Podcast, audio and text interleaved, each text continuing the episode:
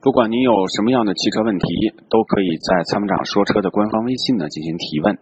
请关注参谋长说车的官方微信“参谋长说车车友俱乐部”。我们来有请热线的下一位，你好，哎，你好，哎，班你长好，你好，啊，就是我买了那个途胜，就是说它那个供油管老是震动的，整个车都在车内内都在响。买了什么途胜？啊，对，北京现代途胜，油管什么什么什么什么问题？就是那供油管，它油箱不是跟那个后面后后面那个座椅下面那个供油管，比如说啊有一根那供油管嘛，啊，它那供油管它老是不知道怎么回事，老是跟有有种震动的感觉一样。你怎么知道是供油管呢？他嗯，四 S 店给我检测就知道是公管，然后嗯，他就给我简单的处理一下，就说把那个用那个泡棉，用那个棉给我包起来，然后用扎带给我扎起来。嗯，用扎带扎起来，就是意思说，它开过程当中这个油管会产生这个震动，是吧？然后呢，正好是，呃，你能感知到这个震动。对，啊、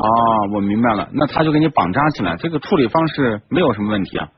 那是对要我固定的。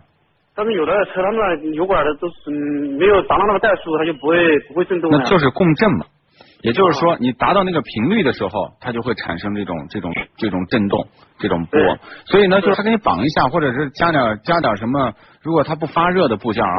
加点什么棉呀、什么的，就是隔一下，这个是正常的。这就是一个减配的问题。其实这个玩意儿管路呢，它应该是要有这个，就是呃隔震的这个这个就是包裹的、包覆的，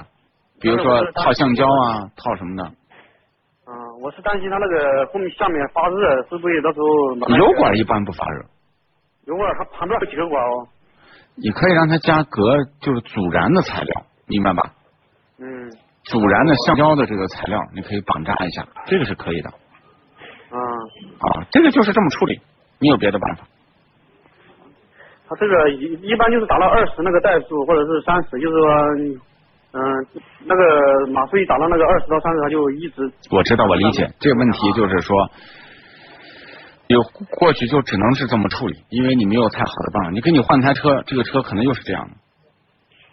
嗯，我们是一起骑了两个两个车，一个车没有，一个车有。对你就是保处理一下就行了，嗯，好吧？行行，好，啊，没有什么嗯，行，嗯，好，再好见，谢谢啊拜拜，嗯。嗯，好，谢谢。